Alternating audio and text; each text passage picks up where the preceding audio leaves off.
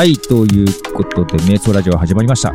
えーこの番組は定まった道を歩みたくない早川洋平と佐藤真一がアジェンダなしで気ままに話していくトーク番組でございます。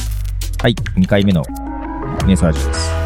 2回目ですね、はいい、や挨拶を今ね「こんばんは」なのかなと思ったんですけどこれどういうもんですか？生こんばんは、放俺なんて言ったっけ？何もも言ってない。言ってない何も言ってないわ。この番組はいいよと。え、こんばんはとかこ、俺、俺どうしてもね、はいこんにちはって言っちゃうんだよね。ああでも言うよね確かに癖はあるよねくせくせ。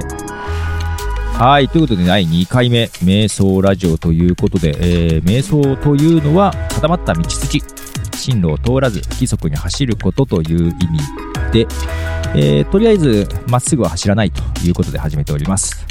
はいはい。で、今日のテーマ、持ってきました。えアジェンダなしなのに？アジェンダに？気にすんな。テーマというか、そこいきなり触れんなよみたいな。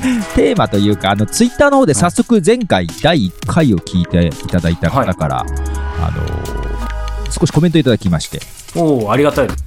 はい。えっ、と、早川さんもそうじゃないかと思いますということで、えーなんとなく気になったので、テーマとして取り上げてみたらどうでしょうかということでですね、いただいて、はい。リンクを一つ送っていただいたんですね。はい。で、そのリンクを開いてみると、はい。HSP ってやつですね。The Highly Sensitive Person って知ってました？ Highly Sensitive Person ですか ?HSP って最近よく聞くんだよね。あそうなんだ、うん。もう全然知りませんでした本当で、一応もらったコメントでは、早川さんはそうなんじゃないかと。HSP 診なんじゃ断診断ついたんですか？ないかと。で一応診断っぽいのも、ただ、ただ HSP 診断で調べると、たくさんいろいろなサイトがあるんで、なるほどはい。見てみるといろいろあるので面白いかなと思うんですけども、はいはいまあ、この HSP っていうのは、うん Highly Sensitive Person ということで、繊細、まあ、高い繊細なパーソンみたいな感じですか？すごい繊細ってことですか？すっごい繊細ってことですね。だからそのせいで生きづらいとか辛い、疲れたと感じやすいっていう人が、そのようですね。それ言われるとなんかみんなそうなってくんじゃないですか？そんなことないいやだけどね、人口の約20%がそうなんじゃないかっていうふうに言われてるので、5人に1人ですよ。まあまあいますよ。てか多いっすしかも人に限らずですね、鳥やえ？魚、犬、猫、馬、霊長類とか、いろんな動物に見られる。HSP じゃないじゃん パーソンじゃないじゃん 確かに。そうなんクリーチャーですまあ、いわゆる繊細さ、繊細な人みたいな感じなんですけども、うちの娘が結構そうなんですよ。あそうなんですか、はい。結構、生きづらい。生きづらい。その、いろいろ考えすぎちゃって疲れたりとか。で、特にあの、その、共感性周知っていうんですかね。人の恥ずかしい様を見ると自分も恥ずかしくなるみたいなやつがあって。人の恥ずかしい様を見るとああなそのくらい共感しちゃうだからね、とお笑い番組が見れないらしいんですよ。嫌いじゃないけど。自分も恥ずかしく滑るのを想像したしたら恥ずかしくなってたまらなくなるみたいな。これは HSP だな HSP のことよく知らないけどしかもね、今日ね、なんかね、あのーなんだろう、歌番組やっててさっき。はいえーなんか好きな韓国のアーティストが出るらしくて見てたんだけどああ、いろいろいますね今その前段階で、なんかうんカバー特集みたいなのやってたのかな？今年なんか流行ったカバーの特集。で、いろんな人がいろんなカバーをやってるんだけど、まあまあ恥ずかしいわけですよ。カバーね。で、その好きなアーティスト、韓国のアーティストが、もしかしてこれを見、この場面を見てるのかなと思ったら恥ずかしくてしょうがないって言ってました。そなかなかのこそれはすごいハイセンシティブです。スーパー HSP じゃないですかスーパーですね、なかなか。えでも HSP ってどうなんですか？こう、うん今の話聞いてるとなんか最初繊細とかハイリーセンシティブってなんか人見知りとかも入る。入る入る。またそれは違う、あやっぱ入るんだ。強度の人見知り。入ると思いますよ。佐藤さんは？俺ね多分ね元そっちだよね。うんもともとはそうだったとは思う。うん。けどね多分ねなんとなく年取って鈍感になってきたというか克服してきたというか、そんな感じじゃないかなと思うんですけどね。えこれってすいません。ちょっと昔の話出して恐縮なんですけど、うんあの Q ね。Q って別に Q 番組じゃないですけどラジオキッタス時代に、こうあのネクラとネアカの話したの覚えてます、うん覚えてるよ。これこれ聞いてる人覚えてないと思うけど。はい、あのいきなり聞いた人もよくわかんないと思うんですけど僕人にはですねこうネクラ小学校出身の人とネアカ小小 ネアカ小出身の人がいると思うんですけどあのこれちょっと HSP とはねまた違うので誤解なきように区別はしておきますけど僕はネクラ小出身なんですよはいネクラね小出身でいまだにネクラなんです。佐藤さんはネクラ小出身の今ネアカだと思ってたんですけどあの時明確に否定してましたよね。ネアカじゃないよね別に。えネアカって言ってたじゃん。あネクラ？ん？なんつってたっけ？忘れちゃったな。いやいや佐藤的には一切そのネクラ小にまず入ってない。いやー。だからもそうだっけ？いや入ってるうん。入ってるだ入ってる。元でしょ？そうするとそうそうするとさこうごめんなさいねこれ今日聞いた人ちょっとよくわかんないかもしれないけどいわゆるネクラ症ネクラと HSP ってちょっと近いこんなことで怒られるか？どうなんだろう？違うんじゃないかなと思うんだけど。でもネクラって別に俺ネガティブな意味で言ってるんじゃなくてやっぱりその自分のそう世界に入っていくとか人との距離感とか、いやそういう意味じゃ HSP も別に悪いことじゃないと思ってるんだよね俺は別に。って言いますよね、うん。うん。でどうどうなの？早川さんは。やってみた？テストえー診断結果、えースコア 82HSP 度中。82えーとはい、なんかマイナス52からマイナス140らしいんだけど。マイナス52からプラスなプラス140あはい。はい。でコメント。HSP であると思われます。あ一般的な人々よりも非常に繊細な心を持っています。傷つきやすいかもしれませんが敏感であることは過ちではありません このこのコメント自体がすでにあの俺を傷つけないようにしてるよねこれ。慰められてるそれどころかそう。あなたの人格を豊かにしてくれます。無理せず自分らしくいることで喜びを感じることが中なのね。え？マイナス52から140のうちで140 80いくつってことはちょうど真ん中ぐらい？うんそうね。そうぐらいだよね。え？いや。いや結構高いよね。あまあまあどっちでもいいです。あこれはそうか。だからいい結構高い悪いじゃないってことね。うん。でちなみに私やってみたらスコアは49でした、そ HSP れの弱。手弱 弱って書いてある。ああじゃあじゃあで HSP ではないと思われます。HSP の人たちに比べるとストレスの少ない生き方ができるかもしれません。敏感な人たちにとっては時に羨ましい能力です。ですが繊細さは誰もが持っています。傷つくこともあるでしょう。どんなタイプの人間であっても自分のことを好きでいることが大切です。というようなコメントが書いてありましたよ、でもなんか佐藤さんがそう。あの元っていうのはちょっと逆に分かるなあのねだから娘がこうなんだよねっていう話をするとああ、はいなんかわかるわ昔そうだったわっていうことがある、あそうなんだ。うん、例えば佐藤佐藤さん自身振り返る。例えば例えば何だったかな。まあ例えば誰かがこういうことを言った時にこう感じるよねみたいな話をしててうん。いうのがあったんだけど全然具体的なの今思い出せないよね。お笑い番組って恥ずかしいはないけどねそれはすごいと思う。本当に。なんか共感っていうよりもなんか人に乗り乗り移ってみたいな感じだよね。乗り移られてるのか乗りまあ、だから俺がこうやって配信してるのは絶対見ないよね。恥ずかしくなる ああー。まあそれは2つ3つの意味で恥ずかしいんじゃないですか。いろんな意味でね。そうそう。どういうことかな。そうなんだまあい いや。えーでもなんか僕もそう HSP ってちょっと聞いたことあるんで、まあ、あの今回ちょっと調べるってことじゃないけど、うん。いろいろテストしながら思ったんですけどやっぱりちょっとこうなんだろう。あのいい悪いではないとはいえすごい感受性がやっぱり豊かだからこうアーティストとかなんはいかそう芸術家の人とかなんかクリエイティブなことをする人に多いみたいなイメージはありますよ。うんうんうん。特徴としていく4つぐらい大きくあってはいはい。一つが考え方が複雑で深く考えてから行動するっていう特徴があります、俺ね考えてから行動する。あそれないんだ。よく言われてましたね。考えてから行動しなさいって。なるほどね、はい。あとははい。刺激に敏感で疲れやすい。やっぱり大きな音とか人混みとか苦手とか。なるほどね。これありそうじゃない、あむあ昔あったな。どんどん鈍感なあで3つ目が人の気持ちに振り回されやすく共感しやすい。あこの辺俺ちょっとわかるんだよね。ーうんうん。でもう最後があらゆる感覚が鋭いっていうのがあるね。うんうん。これね第6感が働くとかそういうのもあるんだよシックスセンスですか？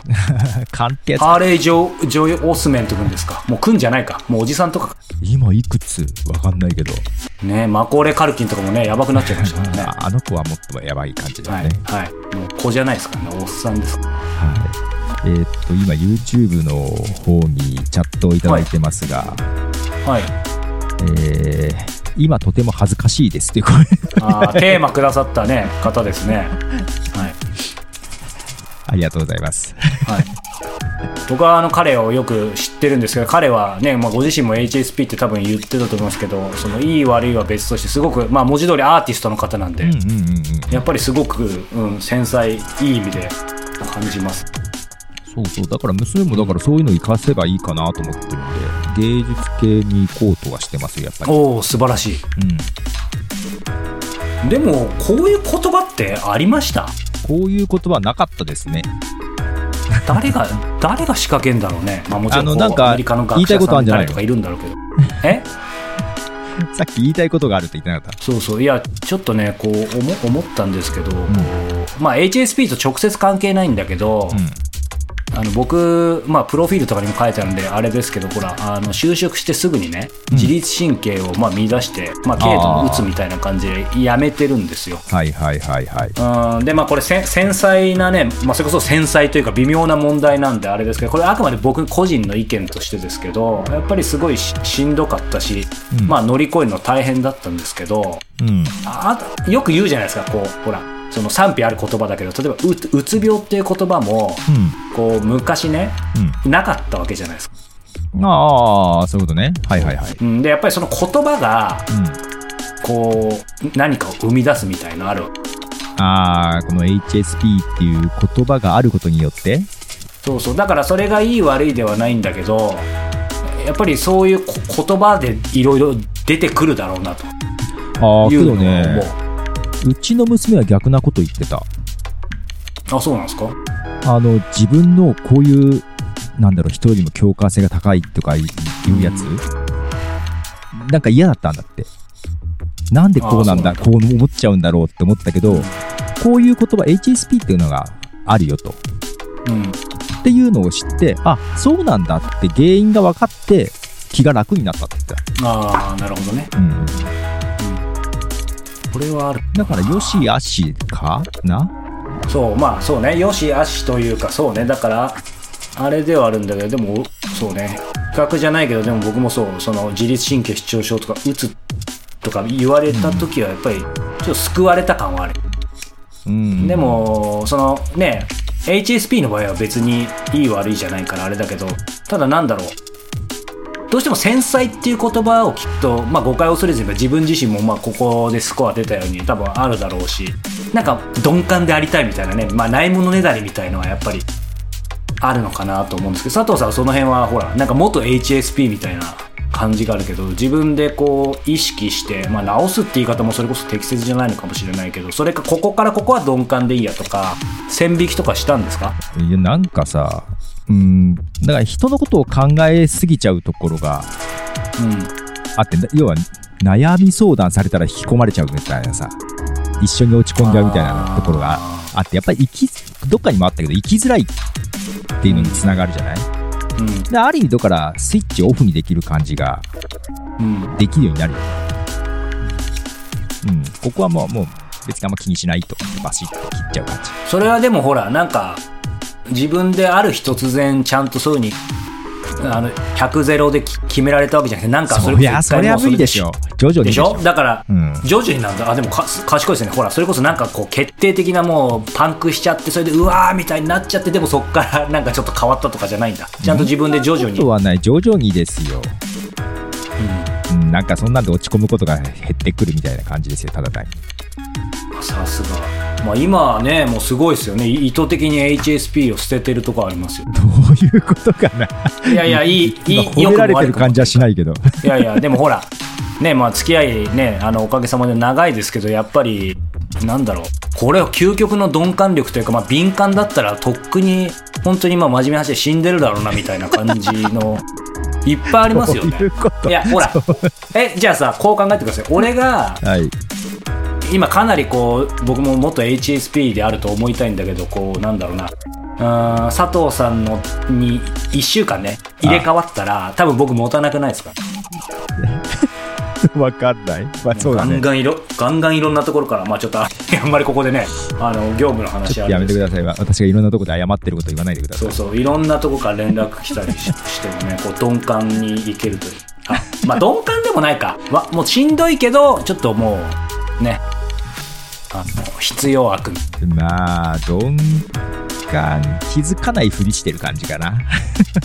あーいや気づかないふりしてるなっていうことを気づかれてますけどね周りには、ダメじゃん、かっこ悪いじゃん。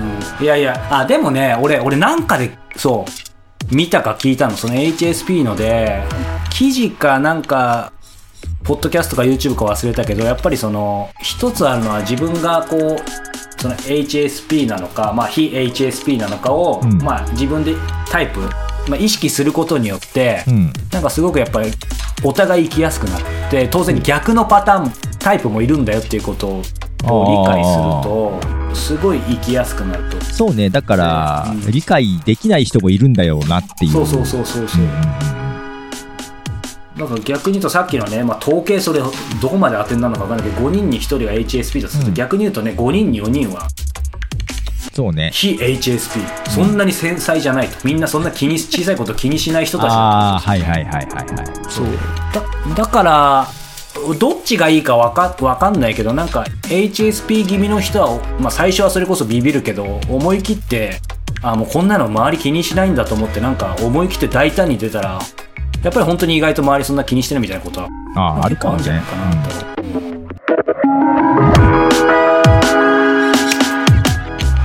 と、なんか僕の話になっちゃいますけど今思い出したんですけど昔あの新聞社辞めた後に編集プロダクションで何年か働いてた時に、うんちょうど25ぐらいでもう周りはもうバリバリやってる仕事できる人たちばっかりで一番ペーペーだったんですよでまあ佐藤さんもねそういうメディアの業界と分かると思いますけどまあめちゃめちゃ仕事あるじゃないですか。うん。でもうもう夜中までいろいろ仕事しまくってる中でなんかで仕事できないくせにやっぱり完璧にやりたがるタイプなんですよね。でミスもほらそう、まあ、はい。それはあんま変わってないんだけどでだけどどう考えても実力も足りないし全てが足りない中でもうガミガミガミガミこう上司からも言われて。うんうん。でも昔だったらそれこそなんかその最初の就職した時だったらそれでもうなんかもう辞めちゃうみたいになるんですけど、ん。あと病んじゃうみたいな。だけど一回ちょっとこれ HSP と直接関係ないかもしれないけどもういいやと思ってなんか半切れで後にも先にあんま切れたことないんですけど半切れでねあの仕事したんですよ半切れで仕事するってどういうこと？だ よなんか、いやいや別にすごいなんか露骨になんかふざけんなみたいにやったり仕事しませんって意味じゃないんだけど、うん。こうなんだほらその HSP だったと思うんですよその時明らかに。だからもういちいちこう上司だったり周りがこうこの一つ一つこんなこと考えてるのかなとか、うん。例えばなんかちょっとその上司がすごいなんかた例えばタイピングが荒いだけでこれ俺にイラついてんのかなぐらいのこれ HSP じゃないですか 多分。なるほどね。そう思ってたんだけどそう。うん。もうハイパー HSP だと思うんですけど、でもねなんかもうそこでもういいやどうなってもみたいに思ってだからあの開き直ったんですよ。ああ、なるほどね。そう、うん、いろんな人に切れまくってたわけじゃないのね。そうそう。だから自分の中でなんか切れたみたいな。そう。そうしたら不思議とだから仕事別にできるようになってないんです。よないなってないんだけどなんか全然逆に怒られなくなってなんか早川君最近ちょっとたくましくなったねみたいに言われて。おー。なるほどね。だからはっきりしたそういうなんかきっかけがあったのね。そう僕はだからまあ佐藤さんもこれ見てる人も分かると思うんですけどやっぱりなんかちょっと極端にやらないと、ん。あの向けないタイプ。佐藤さんみたいに徐々にできないタイプなんでちょっと羨ましいなと思います。なるほどね。そうそう。いや、けど最近、なんかだけど最近 HSP ってよく見るんだよな。なんか、大丈夫ですか？HSP をなんか盛り上げる会があるんじゃない？ですかえー、じゃあ、ポッドキャスト盛り上げてよ。いやいやもうみんなそこは鈍感だから。そこはそこは鈍感なんだ。えー、なんかだって本結構出てますよねこの僕がした診断テストのなぜか下にバナーがいっぱい貼ってあるけどこの繊細さんっていう本はよく見るね確か。繊細さんね、なんか見るね。うん。うん。なんかいい、いいようにいった感じの。トゲがあるな。ダメだな。まあいいんじゃないですか。まあ自分はだからね身近にいるからねハイパーな人が。そんな気にしてない気にしないよね。うんただなんか言ってた。言ってなんかでそれも見たんだけど、ん。いや自分もその、まあ、仮にこれ、まあ、そもそもね本当の診断って誰がつけるのかよくわかんないからね。もう自己診断でいいと思うんだけど。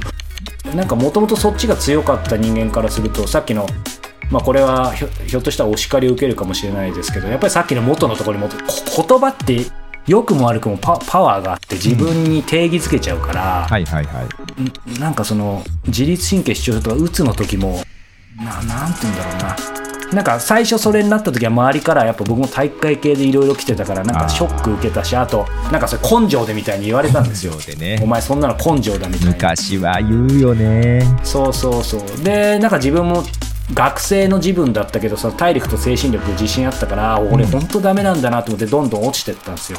でその時にその、まあ、会社の産業医だったりいろんなところでそういうふうになんか診断してもらってやっぱすごい気持ち楽になったんですよでなったんだけど結局は別にそれで治るわけじゃないから、まあ、HSP はね別に病気じゃないから全然別ですけどただその軽度のうつの時は結局最後は自分でそれ乗り越えるみたいなのもうんあったからうん。だからまあいやあとはなんかそのそのこ僕個人としてはその言葉があったからそうなっちゃったからなんか今でもまあこれはね重度な人には言えないことなんで僕あくまで僕ですけどなんて言うんだろうな。やっぱりなんか根性なかったんじゃないかみたいな思う時あるんですよいまだに。うんあ根性？そう。まあ多少そういうのもあるんだいやただなんか話、ま、混ざっちゃうんですけど HSP のなんかこういろんなそう僕もサイトとかいろいろ見ると逆にそういう人たちはなんて言うんだろうなこれうつとは全く別の話なんですけどその HSP をちゃんとなんて言うんだろうな。自分で意識してもちろんそれが悪いことじゃないから。まあなんだろう。いろんななんか繊細すぎずにドンと構えたり逃げられる部分は逃げたらいいよみたいな。うん。なんかそういうアドバイスを見たので、ちょっと何が言いたいってごめんなさい、えっ、と、ややこしくなってきたんだけど、なん、なんて言うんだろうな。いや、だから言葉って難しいなと。あの、ほら、最初の、えっ、と、旧約聖書か新約聖書か忘れ忘れたけど、まず言葉があるみたいなあああ話るあるねそういう話ねちょっと、ちょっと、ちょっと伝わります、僕の言いたいこと。だから、言葉があると、その状態ができちゃうみたいな。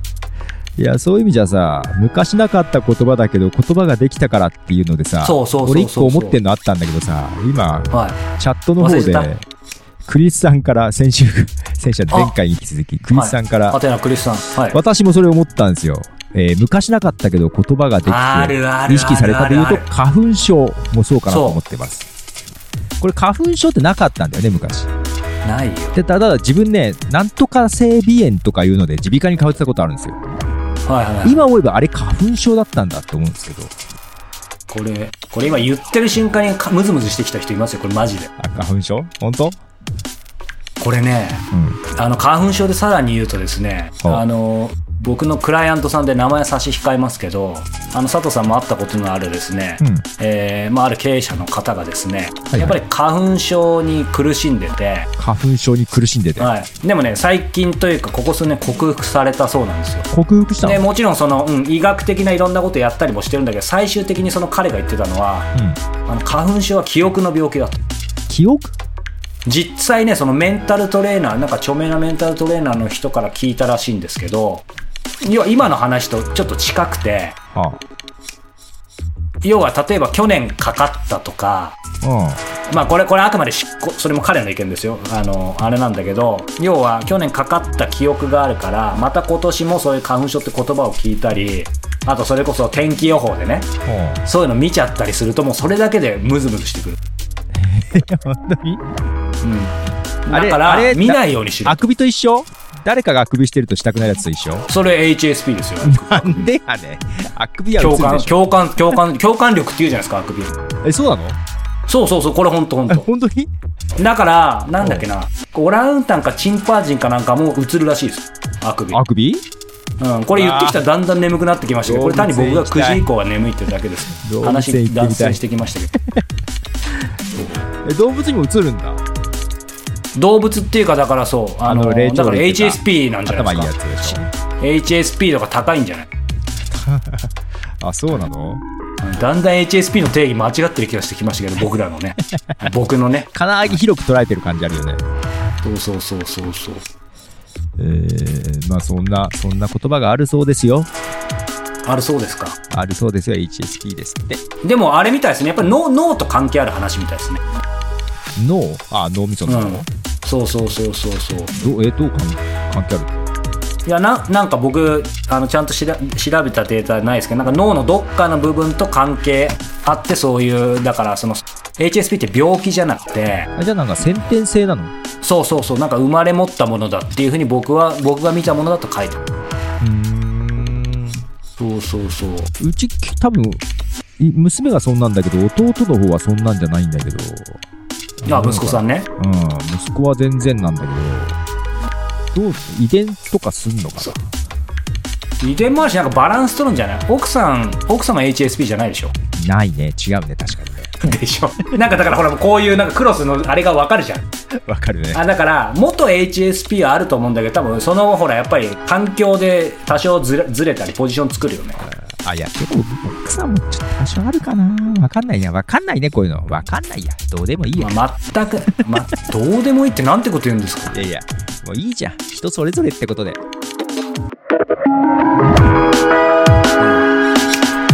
いやでもね。でもそうそう。いや脳つながりといえばね。うん。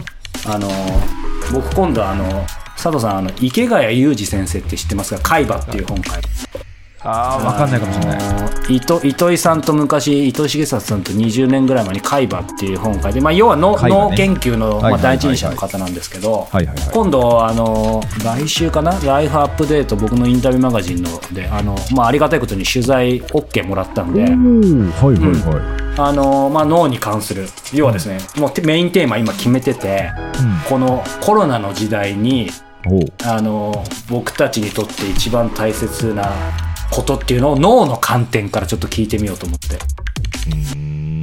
そうそう。だからあんまり細かくき、ね、こっちで限定しちゃうと面白くないからあれですけど例えばですけど、まあ、こんなこと聞けるのか分かんないけどそのなんだろう免疫力を上げる脳のつかそんなのなんだか分かんないけど。はいはいそうそうそう。でまあそれは置いといてその池谷先生のね、うん。はい。えー本を読んでて面白かったのまあご本人にもまた聞きたいんだけどやる気ってうん。うんよくやる気出ないなみたいなのあるんじゃない？ですかやる気っスイッチを押てどうしたら出ると思います？やる気スイッチを押すんじゃないの？えそれどうやって押すんですか？やる気スイッチをポチって押すんですよ。どうやって押すんですか？じゃあ佐藤さん所が違うからさ。で新一は？あの奥スイッチないんでしょ？にさボタンがあるからカチッてやると。なんか綺麗なしあの女医さんにこうしてもらう あさ人の手借りるんだ。そうんそうそうそう。やる気スイッチ。いきなり他力じゃんい。やでもあれみたいですよ。こうその海馬にも書いてあったし、まあ、いろんなあの彼の本とかにも書いてあるんですけどやる気ってちょっとあの専門的な言葉は僕使えないですけども本当に簡単にやる気ってあのやらないと出てこないらしいです、あーなんとなくわかる。言いたいことはわかる、うん、そう。一瞬これ言っちゃ身も蓋もねえだろうと思うんだけどでも本当にそうみたい。だけど言いたいことわかるわかるわかる、うん。そう。だからありますよね。まああのすぐ体育会系になっちゃいますけどランニングとかもそうだし僕なんか英会話とかもそうだけどもうこんだけ毎日何年やってんだよってやっても毎朝やりたくないですよ。いやだから勉強とか仕事もさえっ、と、なんか一区切りつけて終わろうとするじゃん。休憩する前に、うん。く一区切りつかないとこで終わった方がいいんだよねああそうそうそうそうそうそうみたいな。休憩に入って戻ってきて前回残り少しやってそのまま引き続きやるみたいな感じでさ。なんか区切りつきちゃうと次が入れない。んだよね確かね。うんうん。そうそうそう。ただまあそれもなんかさっきの話でこれはまたそれも池谷先生も言ってたからやっぱりこ言葉ってうんそうだからそもそもなんかもっとすごいことをこれ僕はちょっとご読解間違ってるかもしれないけどなんかやっぱりやる気なんていうこと言葉ができたからな なんかやる気がねえみたいなこともあるみたいなことをねなんか見ました。ああやる。やる気は結構前からある言葉でしょ。いやあるんだろうけどつまりその結局それがあるがためなんか今日やる気出ないわみたいなまあ、確かに江戸時代にあったかどうか知らないけど。そうそうそう。いやなんかただこういう話するとねややもすると結局なんか根性だみたいな話になっちゃいそうで嫌なんだけど別にそういう話じゃないんだけどそうだからなんか言葉の使い方ってねかといってなんかこう全てポジティブな言葉を言いなさいみたいななんか怪しい感じにはしたくないんでまあただ言葉ってね力があるなっていう。えー今、チャット欄にちょっと前に来てましたが、腰痛も脳の、ん？錯動だと聞きま錯。覚錯覚錯覚ですか？ああ、錯覚ですね。うん 脳に見えたわ。え、脳の錯覚？え、腰痛も脳の錯覚？錯覚？痛いっすよ。ずーっとでもなんかはいはい。ほらあのー実際若干ちょっと違うかもしれないけどほらもうそこ治ってんのにうん痛いとかあるって言いますよねあーあとほらなんか戦争とかで手なくなっちゃった人もそのその幻覚のー。なくなったはずの手のところがかゆいとかね。そうそうそうそう、はいはいあんじゃないかなとは思うああまたクリスさん書きましたモチベーションコントロールって言葉が出たからやらないと出てこないやる気をコントロールする何かみたいな概念出てきた気がします本当そう思いますねモチベーションコントロールね。モチベーションコントロール。メンタルヘルスとかほらもうなんかいなんか大変ですよね会社の人たち。あー、けどこの間ストレスチェックとかやったわ。あーストレスチェックテストとかやりましたよ、会社で。だからストレスありましたわ。ああるでしょう。当然あるでしょう。うん。だからやっぱりね言葉そうね気に気にしすぎっていうのもあれだよねと思う。こういうの気にする？気にします？そんなしないいやだからうんてかなんか、まあ、佐藤さんは佐藤さんどうですか？僕 10, 10年別にずっと見てたわけじゃないですけど僕もでもどんどん下がってきてますよね、うん、下がってると思う。うん。結構下がってますよね下がってると思う。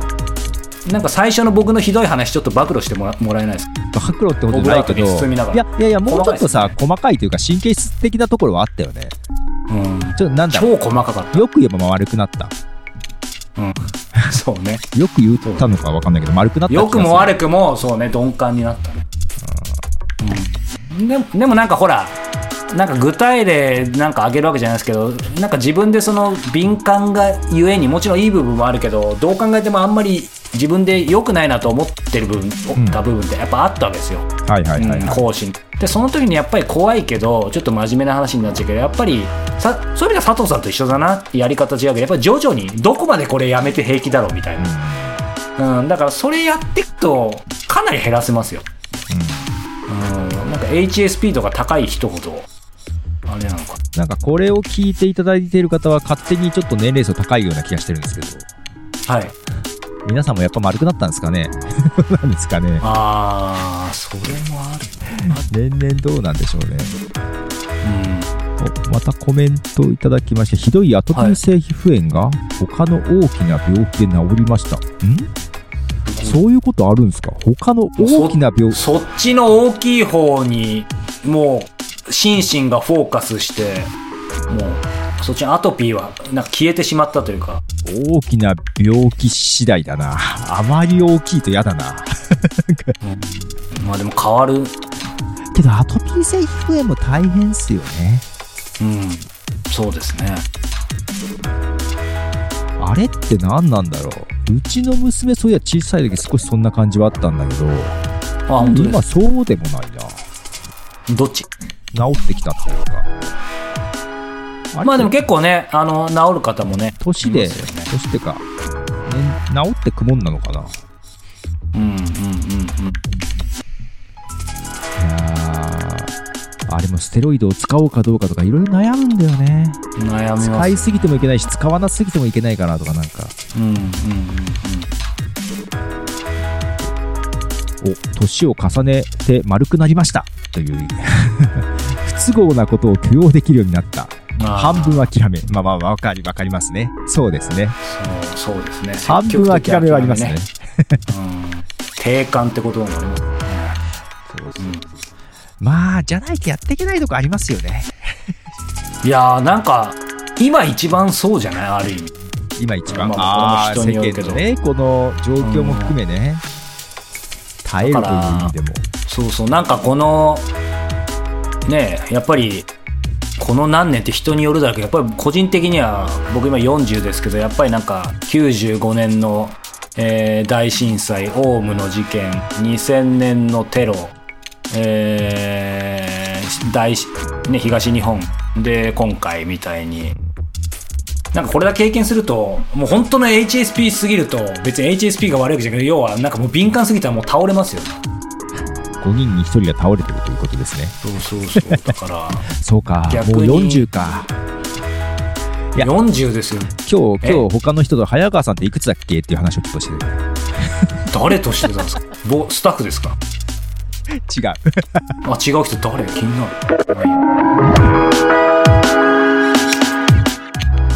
まあ俺さ俺思った。ポッドキャストやってる人ちょっと HSP じゃないですか。あー、なんか、ポッドキャストやってる人、人見知り多い説があるんだけど、うんうん。あるよね絶対。あると思う。結構ね、実際に会うとちょっとね、なんか距離感じるんだよね、一瞬ね。うん、でもさでも HSP これ HSP っても結構わかるかもね。そそのこの定義で合ってるならやっぱりなんかちょっと会った時に同じ匂いしますよね。あこの人この人もっとちょっとだからあのだからネクラ症とはまた違うんだろうけどこう HSP 症出身みたいな。全部小学校なの何？そう小学校やっぱり小学校エレメンタリースクールから全て始まるわけですよ。校。そうなんですか。うんだから僕はまだ卒業できてないんですけど。寝垢ね話とまた混ざってきたけどね全然別の話ですけど全然違う話ごっちゃにしなってるよね、多分ね。うんまあいいや、ちょっとそんな感じで HSP の話がちょっとありましたのはいで取り上げました。ありがとうございますちょっと次の話題に移っていいですか？あアジェンダあるんですか？アジェンダはないんですよ。はいアジェンダはないんですけど、ツイッターの方でもう一個、はいあの、質問をいただいてます。あ早川さんと私に。えっ、と、山本さんからですね。はいえっ、と、質問です。早川さん、はい佐藤さん、ご自身のデスクは片付いているタイプですか？それとも書類が散らかってるタイプですか？デスク周りのマイルールがあれば教えてくださいと来ております。あよかった。見せてくださいだったらどうしようかと思いましたけどね。これね、見せれない。見せれないですね。え、どうですか？片付いてる？どうどう？ほらここだけ見るとすごい片付いてた感じない？ああるあるある。うんまあ大変ですよね片付いてない。やばい。はい、もう片付いてないっていうかね、もう最近なんか積んどくがもうどんどん増えてきて、もうあの、ちょっと脱線するけど、僕電子書籍やめたんですよ。電子書籍やめた。うん、いや、なんかやっぱり紙で読む方が、まあ、特に小説はそうだって思ってるんだけど、最近なんか取材する人のこう、実用、あの、書書も全部紙の方がいいと思い始めたら、あれよあれという間になんか増えてて、時代と逆行してるんですけど、ああ、それで言うと俺私前回話してた図書館で借りた本、ああ、そうか、その話なんとか読んで返しまして、あの、はいその時ね、こ今日もコメントいただいてる栗さんからおすすめいただいた逆ソクラテス、えー、伊坂幸太郎の本、えー電子書籍で買いました。僕紙です、ほら。あ、分かれました、読んだ？読んだ、佐藤さん。読んだ読んだ読んだ。読んでる読んで僕まだ読んでないんでネタバレしないでください。る。面白い。これ短編なんだね、これ。短編5つかな。うん。え、これネタバレしちゃいけないというこれ短編5つ入ってるじゃないですか。はいこれ全部微妙に繋がってたりとかよくあるじゃないですか、短うん、編で。繋がってるよ。あ、言わないでくださいよ。いや、伊坂幸太郎は全部そうだから。全部繋がってるから。短編集大抵そうだから言っちゃダメですよ、ネタバレしたらい。や、それはネタバレじゃない。伊坂幸太郎の作品はそういうこれもの。、これ絶対ダメですよ、これ。あの、前番組言ったかな、僕あのサッカー好きじゃないですか。はい。でね、あの、な生放送で絶対見たいんですよ。うん。いや、別にこ、の話、つこの話したかな？伊坂幸太郎は繋がってるもんだから、伏線回収が得意なんだから。いやいや、そそれで、あの、佐藤さんスポーツ別に興味ないでしょ？興味なくないって。いや、そういう意味でいくと、えっ、と、漫画も電子書籍で買ってて、サッカー漫画読んでるよ、今、青足。俺読んでない逆に。あ青足読めなあかんよ。本当に？俺22巻まで買ってるから。え、それは、あれで読めんの？あの、なんとかジャンプで読めんの？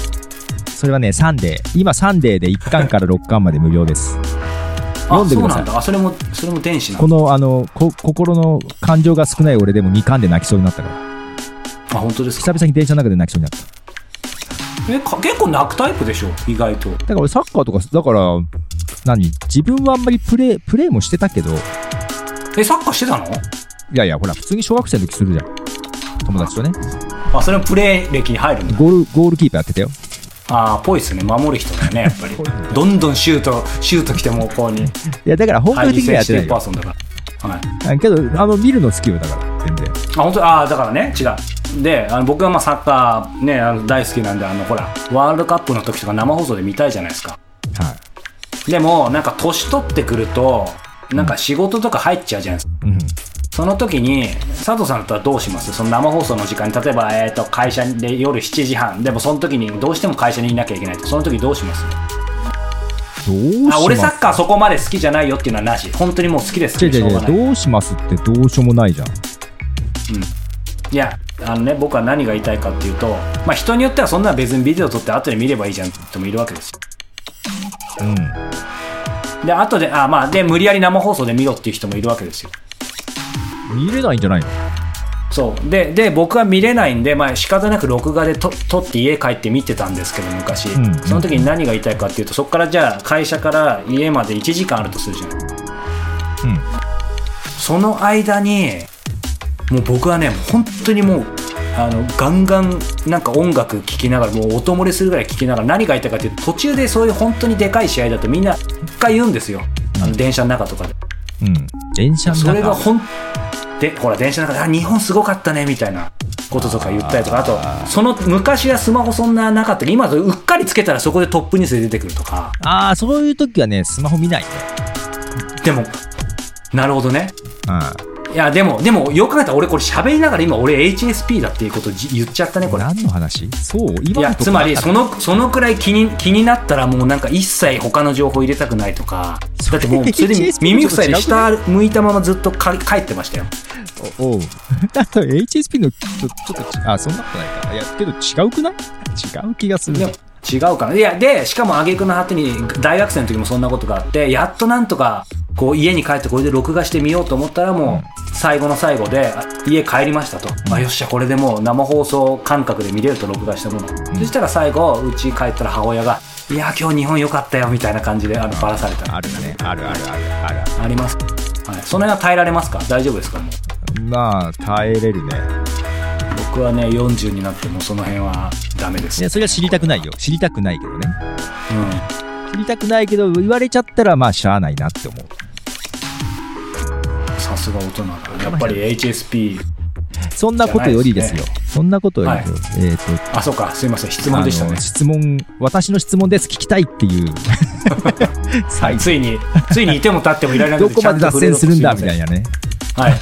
あその次に逆ソクラテスありがとうございますとクリスさんからクリスさん、別にあの、版元の方じゃないですよね、実は、ね。実は集英社の人とか買ったわけじゃないけど、はい二人とも買ってるですねではい。電子と、えー紙ね早川さんの紙で紙ですね。はい。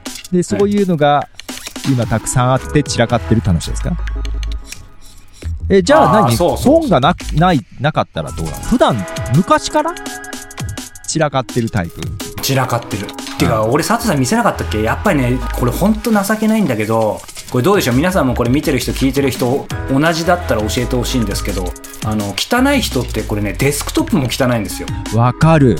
わかるでしょ？あ、ってことは、あなたも一緒ですね。えっとね俺もデスク最悪なのね。これもうちょっと片付けれるはずなんだけど、うん。もうぐちゃぐちゃ。もう会社の。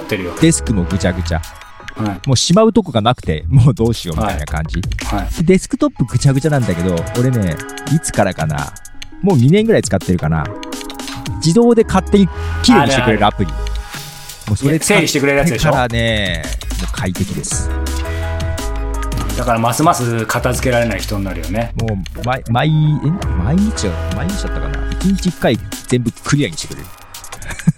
あ自動で？自動でもういいな、い。それはなんかこう規則性とかこういう風にしてねみたいなある程度大枠決められるんでしょ？なんか。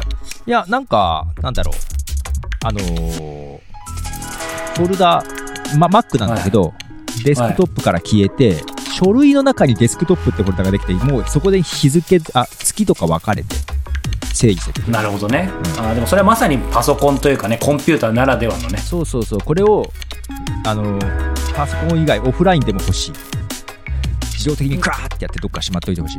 佐藤さんどなんか全部しこうどこの場所も仕事してるとこ汚そうだね。ひどい。言い方だな。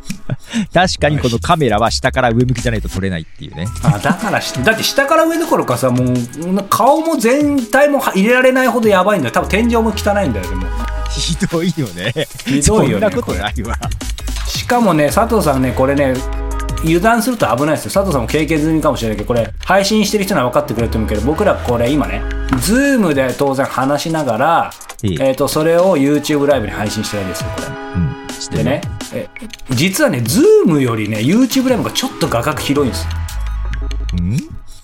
つまりね何が言いたいかとこれねあの家でライブ配信してる方はみんなあると思うんですけどやっぱりこうほらこの今映ってるとこうギリギリまあ本当に綺麗な人はいいと思うんですけど僕僕らみたいなねちょっとギリギリ族の人はこの汚いとこ入ってないと思い込んでるけど実は YouTube ライブでちょっと入ってた時とか僕あるんですよ。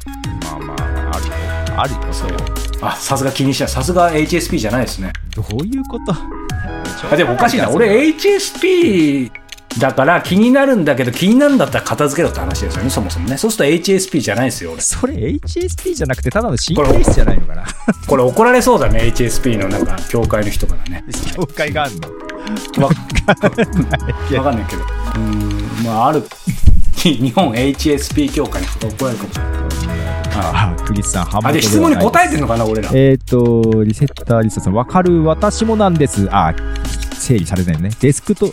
デスクもデスクトップも。やっぱり、あ意外ですね。僕彼女よく知ってるんですけど、はいはいはい。すごいすごい整理整頓されてそうなイメージあります。よだから、その、まあ、デスク周りのマイルールがあれば教えてくださいっていうのがあるんですけども、まあ、それで言うと、マイルール、私と、あの、自動的にデスクトップを片付けてくれるアプリっていうのがマイルールではありますね。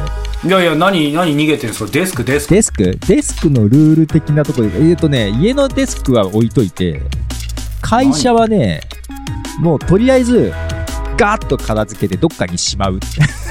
ああそれなんか急にさ誰か家に来た時に一気に全部隠す系だよね。そんな、だだけど、あの、帰るとき、机の上になんか書類積んであると、もう、もう大変なことになるから、はいはい。なんか崩れたことあるでし一ょ。崩れたことあるでしょ回あるある、全然ある、全然あいる。かにもそんな漫画みたいな人いるんですね本当に。あ全然崩れるよ。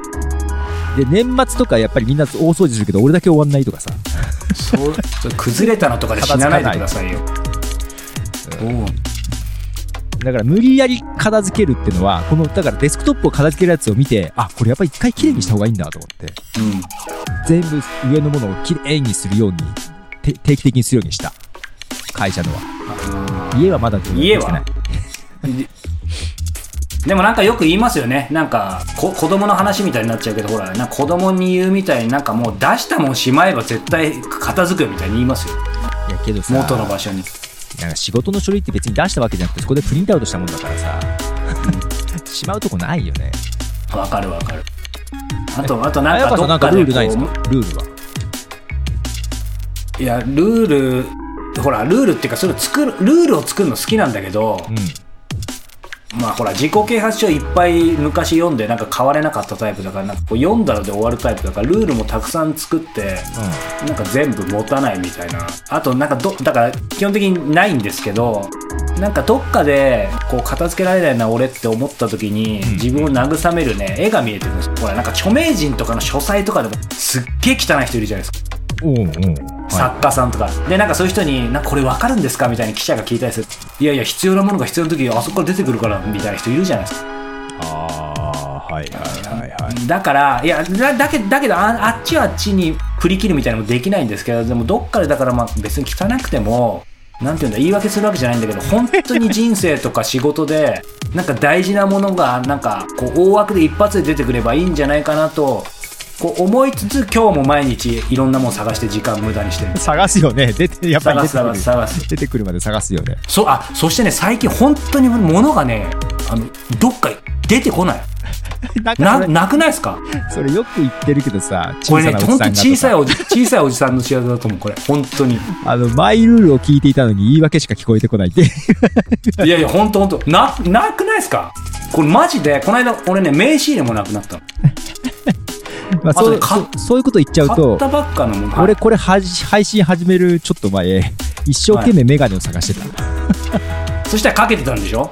やかけてなかったかけてなかっそれやばいよね。それたかけてはやばいなかったけど実はメガネ探してた。いやなんかあるよ絶対本当に物が物が異次元に消えることってあると思います？これ本当にちょっとスピリチュアルな話。いやいや俺 GoPro どがなくなって1年ぐらい経つんだけど。えあの買ったやつ？そうずいぶん前に。そう。あのラジオキクタスの時持ってった GoPro 実はねどっか行っちゃったんですよ。も見つかんない？あのそのうち出てくるだろうなと思ってほっといたらなんか1年ぐらい経っててさ。あるよ。あるある。これもしかしたら家の中じゃないのかなとか疑ってはいるんだけどこれ大丈夫ですかね？せっかくこう期待してなんか僕らのいいルールがあると思ってこの方ね質問してきたら、教えてあげられる知恵があればよかったんですが、えーどうやら2人ともダメみたいです。なんかなんかほらよくなんか毎日僕それこそなんか Google カレンダーに1日の終わり10分掃除とかって書いてるんですよ。1日の終わり10分掃除やってるんですか？あのあの例え例えばなんか7時6時半から7時みたいな夜ね夕方ね。例えばそういうふうに7時。繰り返しにしてるんだけど、はい。あのできないいややってないんだ。いやなんかでもでも佐藤さんもほら俺ら結局なんか言い訳するおじさんじゃないけどどっかでとはいえなんだろう。うーん最低限の部分は掃除してるでしょ。自分に支障をききたさないようなとこまで。他人から見たら汚いけど。最低限？つまり例えばパソコンが必要だとしたらこのパソコンできる最低限のスペースはある。当たり前だ。ない。まあまあまあ今パソコンの前にカメラと L8 とか一応ちゃんと置けるようになってある。あ本当ですか？ただこの上で何か書類が起きられてない何も書けないみたいな感じ。あー。と今度ねまあ一度見てみたいですね佐藤さんのね本当のデスクトップをねリアルデスクトップをね。捨てられないタチです。空き箱とか。あ空き箱空き箱捨てれます？空き箱って何の空き箱ですか？靴とか。ああけどそうそう靴とか。俺捨てるようにしててさこの Zoom の L8 を売る売りたいなと思ってさ。あ空き売るの？箱あけど空き箱捨てちゃったなと思って。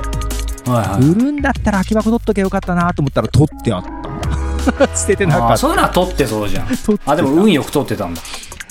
あの捨てたと思って取ってた あーでもそういう意味ではそれぐらい捨てれない。空き箱 結構捨てるな。でもあの最近ほらなんかこうやっぱアマゾンでそういう録音機器とかね。機械すぐ買うんですけどやっぱりちょっと不良品だったりあの返品すること多いんですよ。だからやっぱりし試すまでは取っときますね。しばらくは届いた方がいいのかな。そうそうそうけどそれしばらく取っとこうと思うとずーっとなるんだよね。場所取るからねしかもね。畳まないとあとリセッターですねリビングとかキッチンとか家族の共有スペースはすっきり片付けられるんですがなるほど。個人の仕事スペースだけがうまくいかなくてああわかる。お忙しそうなだだから2人だから何か良いルールがあるんじゃないかなと思って質問しましたがということで笑いという感じですね。あ確かにやっぱりリビングのお俺のあの何食卓はうん。自分とこが一番綺麗、あじ自分とこなんそう自分とこは一人のとこじゃないんだ。それぞれ家族のみんなはねなんか置いてたりするんだけど俺自分とこが一番綺麗なんだよ。けど自分のデスクはダメ。だから一緒。でもやっぱりあれじゃない？だから自分だけのスペースかた他人もいるスペースかっていうのは関係あるんじゃない？かあーやっぱり常識人だからかな。うん。やっぱりそのまとめちょっとよくわかんない。まあ、自分はいい。まとめは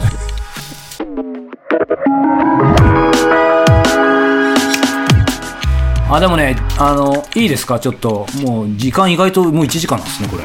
本当だもう1時間経つね。あのね常識人といえばですね僕このもんどころ目に入んないですかこれ。こ何ですか？れちょっとカメラがピント合ようかなくよく見えないですはいこれピント合わせました。どうでしょう？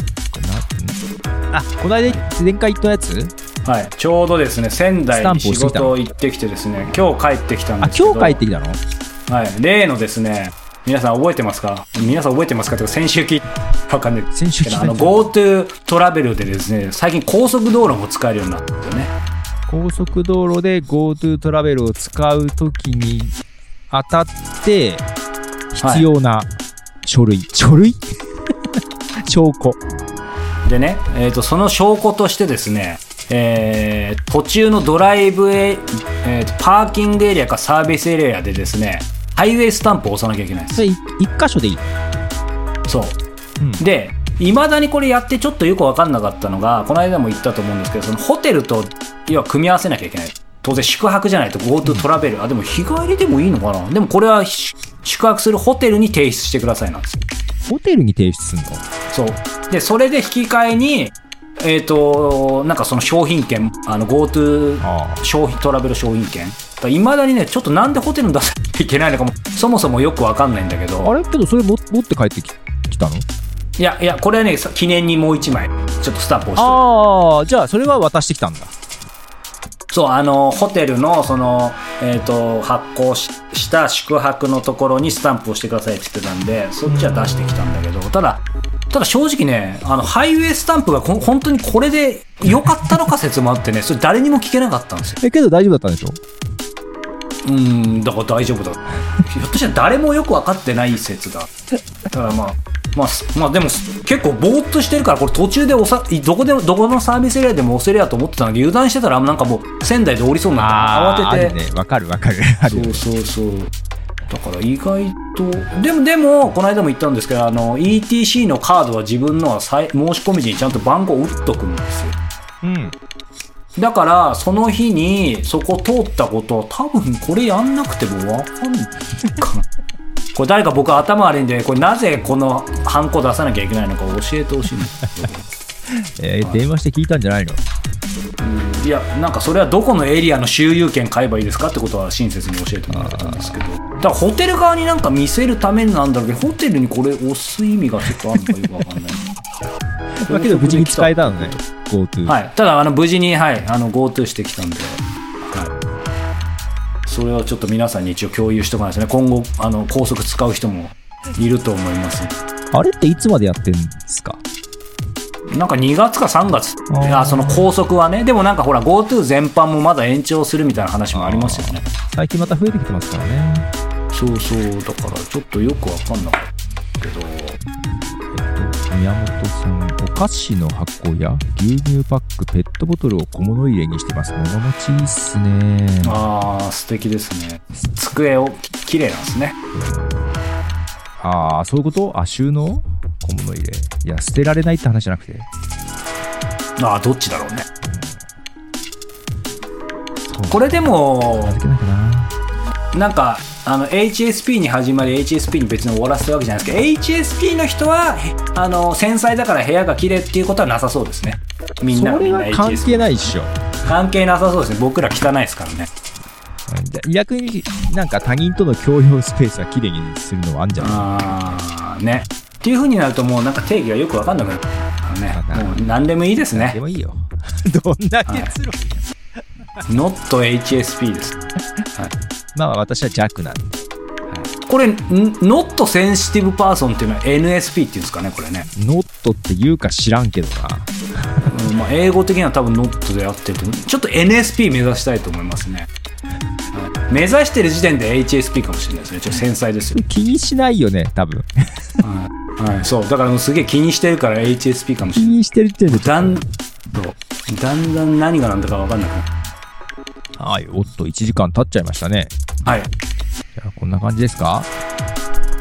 そんな感じですね。瞑想ラジオ。いなんかね最近ねい。っつも瞑想ラジオって言う前に失踪ラジオって頭の中で言うんだよね。ちょっとやめてくださいよ。失踪どっちが失踪失踪じゃない瞑想だっていうなんかね俺はねすぐやっぱ妄想ラジオにあそっちなんだ。うん。まあいいや、えー、瞑想ラジオ、えっ、と、早川と佐藤がお届けしております、瞑想ラジオ。えーお便りの方は、えー、ツイッターの方、ハッシュタグ、瞑想ラジオをつけて投稿いただければ、えーご案内したいと思います。で、今回、あの、前回ですね、ツイッターの方で、はい。えーメールフォームが欲しいというご意見をいただきまして、えーはい。作りました。おおありがとうございまがす、まだどこにもリンク貼ってないんですが、このツイッターの概要欄に追加したいと思います。えツイッターじゃない、ツイッターじゃない、えっ、と、YouTube の概要欄ね、あはいはいにはい。追加しようと思いますので、えーよろしくお願いします。で、テーマとか募集とかします？まあアジェンダはないけどテーマはいいんじゃないですか。テーマというか、なんか、なんか、このテーマでとか。あそうですね。でも今回もこうやってね、広がったんで非常に、あの、ありがたかったですけど。じゃあまあまあ、こちらからのテーマは投げかけはなしで、何かはい。質,、質問いただくって感じですか？そうですね、まあこんなこと聞きたいとかこんなことどう思うとか、まあ、物申すとかでもいいですけどあんまり物申されすぎるとちょっと HSP なんできついですけどね。これ怒られ怒られるかな、はい、いやいやでも繊細だからね。先生だからね。繊細だからね、じゃあちょっとご質問怒られるかなって思ってる時点でちょっと繊細ですよね。ご質問とかいただければ。はちょっと紙にはまりますので黙りますがはい、ツイッターのハッシュタグ瞑想ラジオか、えー、後から概要欄に貼ります。メールフォームの方などで、えーいただければと思います。はい。はい、ではありがとうございました。おやすみなさい。おやすみなさい。